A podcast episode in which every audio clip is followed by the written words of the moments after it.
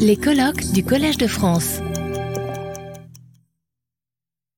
Ladies and gentlemen, my name is Bernard Wood, and I've been asked to chair this afternoon's session. Rather than expose you to my really bad French, I'm going to be talking to you in English, and I, and I hope you will bear with me. The, uh, the papers before the break this afternoon are all on the, uh, the theme of taxic diversity. And that means that there's more than one thing going on at any one time. So instead of hominins being just a pile of, of taxa, taxic diversity means that at any one time there was more than one hominin, which likely means there was more than one lineage. So that's the theme of this afternoon. And the first, or the first part of this afternoon, and the first paper is by Laurent Bruxelles. Thank you, Bernard. Euh, je voudrais commencer par remercier le professeur Jean-Jacques Lublin de m'avoir invité aujourd'hui et vous dire aussi que je suis très honoré d'être ici parmi vous au Collège de France aujourd'hui pour vous parler de nos travaux en Afrique du Sud. Alors j'ai la lourde responsabilité de vous tenir éveillé dans cette phase de digestion, donc je vais essayer de faire mon possible. Et pour cela, je vais vous emmener euh, sous terre, vous allez voir, c'est rafraîchissant. Et puis on va changer aussi de secteur euh, géographique, puisqu'on a beaucoup parlé d'Afrique de l'Est ce matin. Et là, on va partir euh, en Afrique australe. Et donc on va aller en Afrique du Sud, dans une petite région qui se situe 35 km au nord-ouest de Johannesburg. Et cette région, elle a quelque chose de particulier, c'est qu'elle recèle une très très grande quantité de fossiles. Euh, L'UNESCO l'a baptisé en 1999 le berceau de l'humanité, Cradle of Humankind. Alors c'est pas parce que ce sont là qu'il y a les fossiles les plus anciens, euh, c'est bien en Afrique de l'Est, mais c'est parce que dans cette petite région qui fait 47 000 hectares euh, seulement, il y a 13 sites majeurs au point de vue de la paléanthropologie, mais surtout ça a fourni un tiers des fossiles anciens, dominines anciens, connus dans toute l'Afrique. Et il couvre bien sûr ici aussi une période clé entre moins 4 et moins 1 million d'années, qui est la période pendant laquelle apparaît euh, le genre Homo, notre genre. Alors, on va faire un petit peu de géologie. Moi, je suis euh, géomorphologue et géoarchéologue. Ma spécialité, c'est les grottes. C'est pour ça que je vous emmène avec moi sous terre. Et euh, donc, on va voir un petit peu le cadre géologique et géomorphologique de cette zone un peu particulière. Donc, ça se situe, donc, je vous disais, au nord-ouest de Johannesburg, dans une zone, une espèce de bouclier euh, africain qu'on appelle un craton, le craton de Kaapval, euh, sur lequel il y a eu 15 km de sédimentation euh, entre moins 2,6 milliards et moins 2 milliards d'années. ce qui est intéressant, ce qu'il faut retenir surtout, c'est que dans toute cette pile sédimentaire, on a un peu plus de 1450 mètres de dolomie. Ce sont des roches dans lesquelles les grottes vont pouvoir se former, et c'est dans ces roches que se trouvent les sites à hominines d'Afrique australe. Alors, ces dolomies, les voici, ce sont des parties un peu silicifiées. Elles ont beau être très anciennes, on retrouve dedans des caractéristiques sédimentaires euh, d'origine, notamment toutes ces lamines. En fait, ce sont des stromatolites, hein, ce sont des boulets algaires qui vivaient euh, à l'époque au fond d'une mer peu profonde. Et c'est tellement bien préservé que l'on a même encore au fond de la mer des ripple marks. En fait, c'est l'impact des vagues, hein, c'est la houle en fait qui a remobilisé les sédiments. Et donc, on sait qu'on était au fond d'une mer chaude et peu profonde. Et ce sont ces stromatolites qui ont fixé justement les carbonates qui vont devenir ensuite les dolomies. Alors pourquoi je vous parle des dolomies? Eh bien parce que c'est une roche qui est soluble dans l'eau, un peu comme les calcaires. Euh, ça va donc permettre la formation de grottes. L'eau va s'infiltrer sous terre, va suivre des discontinuités et creuser des réseaux de galeries. Alors là, il y a une série de petites images qui montrent un petit peu, d'une manière schématique, la formation de ces grottes. Donc initialement, les cavités se forment sous le niveau de la phréatique, donc on est en régime noyé, l'eau va dissoudre euh, la roche, la dolomie. Puis ensuite, eh bien, lorsque les vallées se creusent, la nappe phréatique s'abaisse, on a une mise à l'air libre de la cavité, et à partir de ce moment-là, des infiltrations vont traverser le sol puis la roche, et vont amener sous terre de la calcite. Vous allez voir, on va beaucoup en parler. La calcite, c'est ce qui constitue les stalactites et les stalagmites. Vous les voyez ici sur ce dessin. Et puis l'érosion continue son travail jusqu'à un jour décapiter la grotte, l'ouvrir, et à partir de ce moment-là, eh bien, des fossiles peuvent rentrer, des cailloux, des plantes, de la terre, et vont former un cône de débris. Ça aussi, cette forme-là est importante, donc ça fait une espèce de sablier au pied de l'ancienne entrée.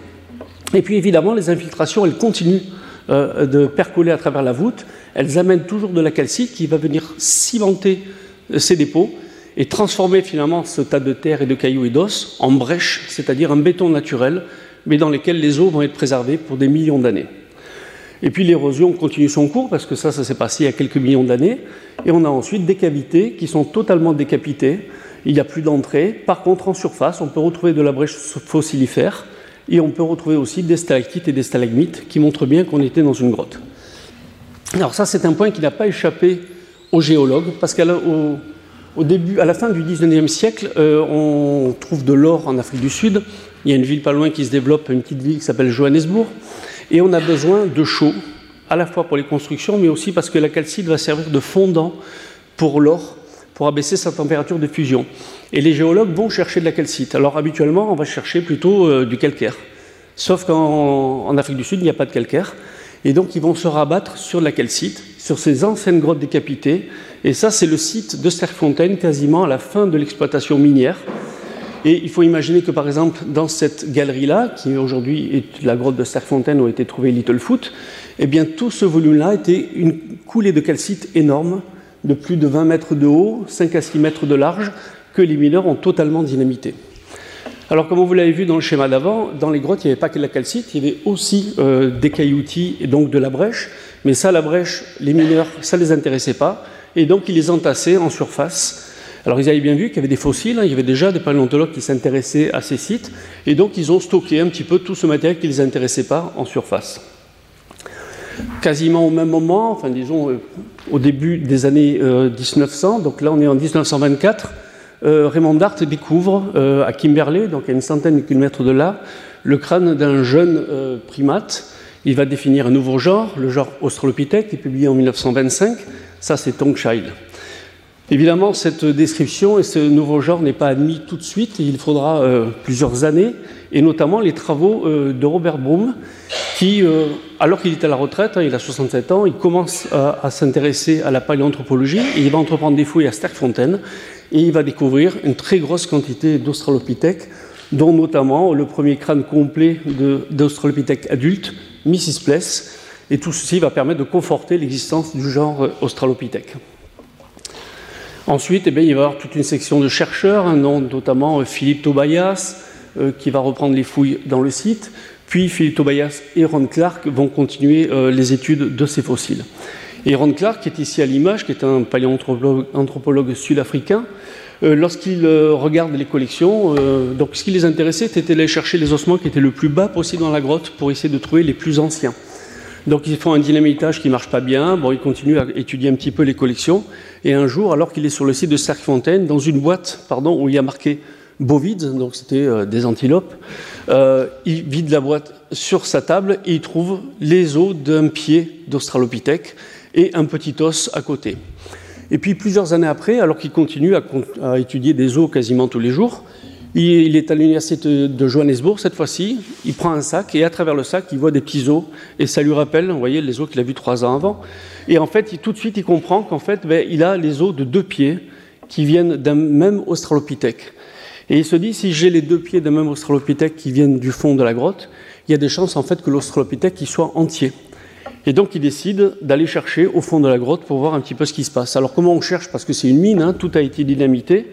Mais en fait, il a fait un moulage de la partie basse euh, du tibia avec la cassure. Et puis il envoie ses techniciens pour aller chercher dans la grotte où est-ce qu'on peut trouver la cassure de ce, de ce tibia. Et euh, fait assez improbable, euh, il n'avait pas été dynamité, le fossile. Et en un jour et demi, ils vont trouver l'endroit où ça correspond exactement.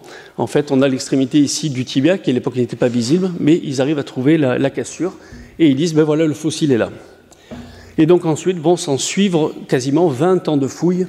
Vous voyez, donc le tibia est ici, de fouilles du squelette dans la grotte, qui finalement, euh, avait raison, il est là, il est entier, puisque vous avez ici les jambes, on a ici les parties hautes du fémur, euh, la colonne vertébrale, les côtes, euh, le bassin, et puis ici surtout vous avez le crâne avec le bras.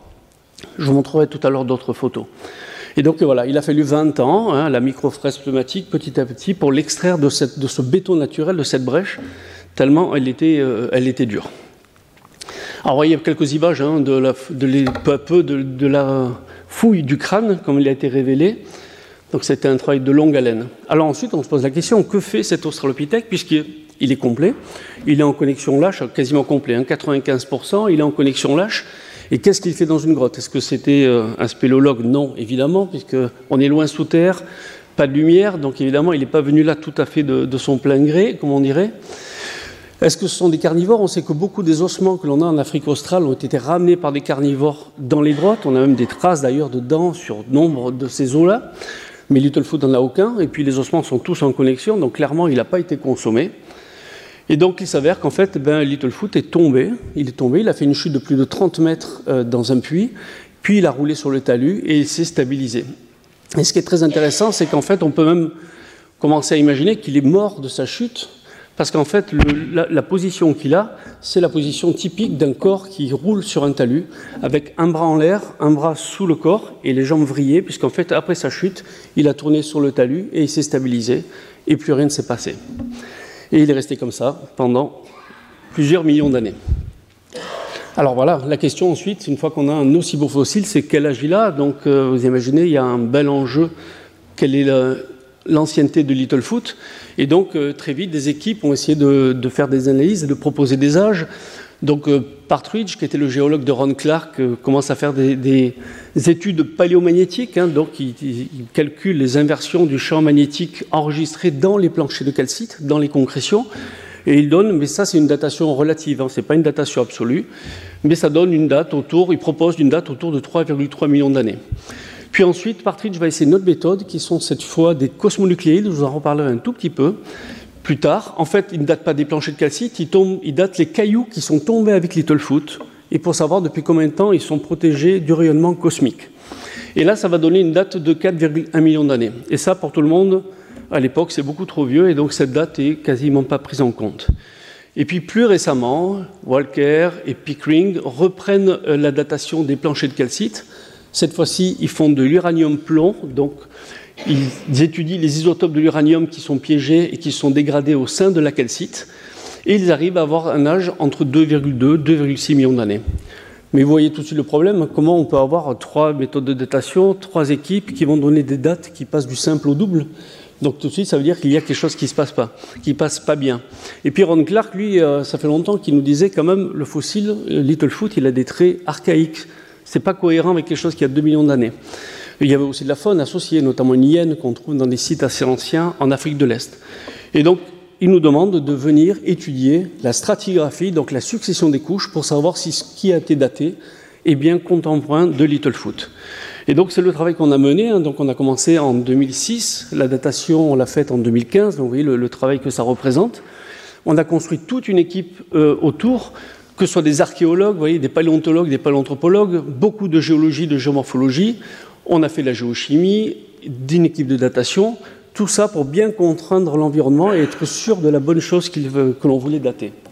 Et je vais vous montrer un petit peu toutes les étapes hein, qu'il a fallu pour arriver, en tout cas toute la, succession d'échelles que l'on a traitées pour arriver à ces datations.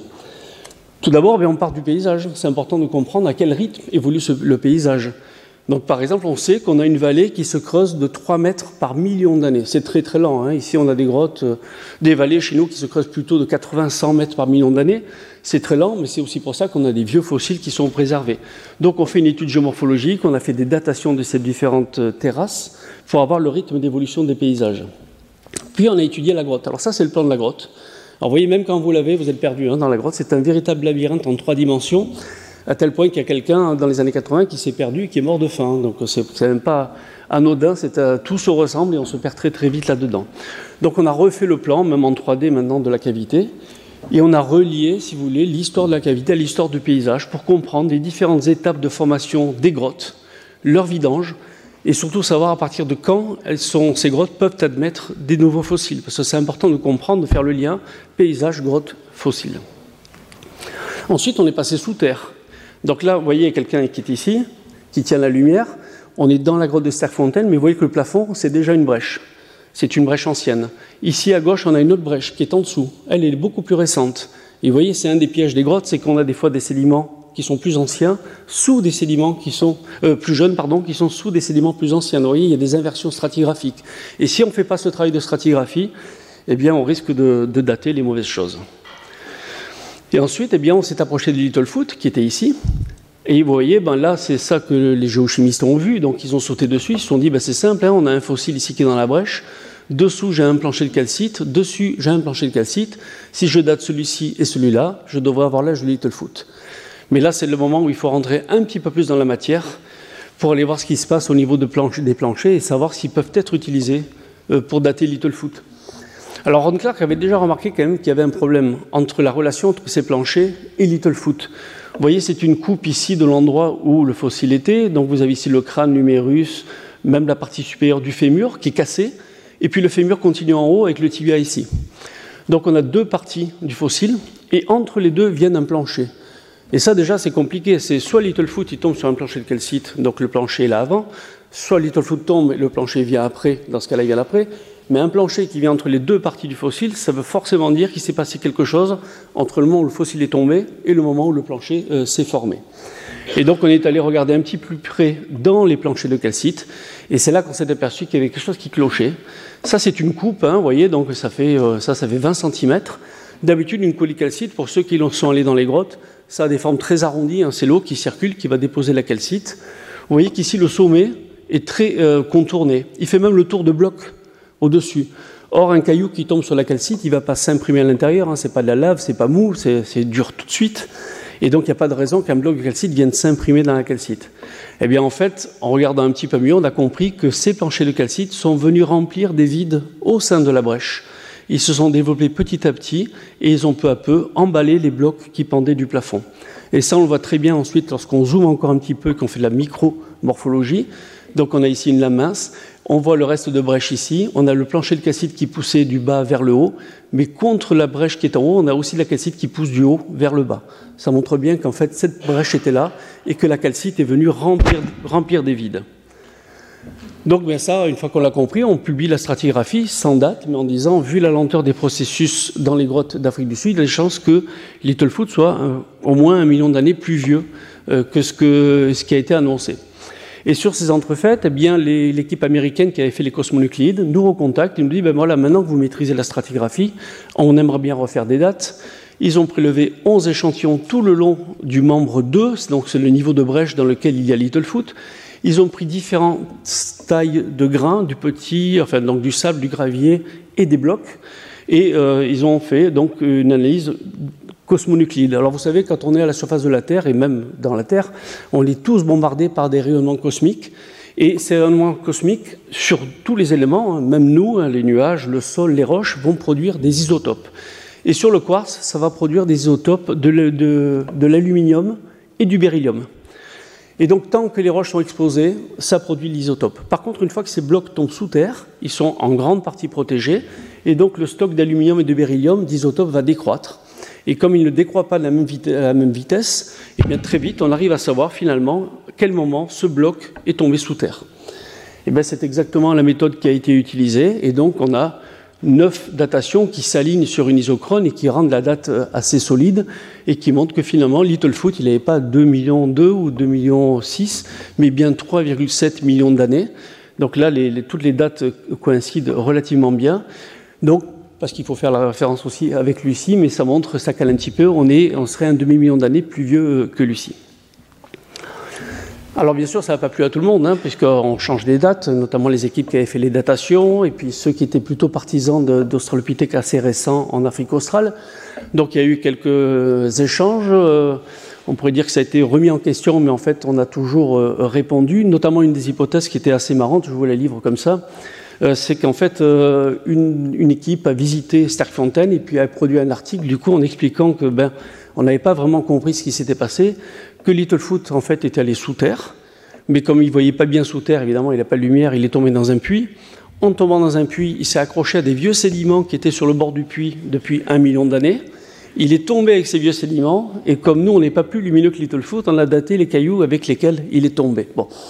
Donc euh, voilà, vous voyez euh, jusqu'où ça peut aller. Bon, mais c'est la science, et donc du coup, quand on nous oppose ce type d'argument, bien on reprend tout et on a refait une étude stratigraphique complète hein, du, site de Sterkfontein où était Littlefoot pour comprendre exactement toute l'histoire de ce talus. Alors je vous passe les détails, c'est toutes les coupes et les analyses que nous avons faites. Nous l'avons publié en 2019 dans le Journal of Human Evolution. Et ça, ça nous permet maintenant d'avoir finalement une cohérence complète à l'échelle de toute la cavité où était Littlefoot, de montrer que ce n'est pas des blocs qui sont effondrés, que ce n'est pas une coulée de boue, c'est aussi des choses qui ont été racontées. Et surtout, on n'a retrouvé aucun morceau de brèche remanié ou d'ancien morceau de calcite, ce qui devrait y avoir en principe dans une ancienne grotte qui était en haut et qui se serait effondrée. Donc voilà, donc on attend la prochaine hypothèse. Alors après c'est intéressant parce que du coup nous euh, qui travaillons aussi sur le paysage, cette date-là nous apporte beaucoup de choses puisque Littlefoot il tombe dans une grotte il y a 3,67 millions d'années mais il tombe pas dans l'eau. Or, le Cerfontaine est déjà assez bas dans la vallée. Donc, quand il tombe, il tombe dans une grotte à l'air libre. Ça veut dire que la vallée est déjà creusée. Et là, nous avons des terrasses alluviales de part et d'autre de la partie quasiment la plus basse de la vallée. Et euh, la datation des sédiments euh, de cette vallée nous a donné 3,55 millions d'années. Ça colle bien. La vallée était bien creusée, la grotte était déjà bien vidée, et Littlefoot a bien pu tomber dans la grotte. Alors on passe un petit peu au-dessus, hein, parce que je vous parle du membre 2 qui est à la base de la grotte, mais d'autres couches se sont déposées au fur et à mesure.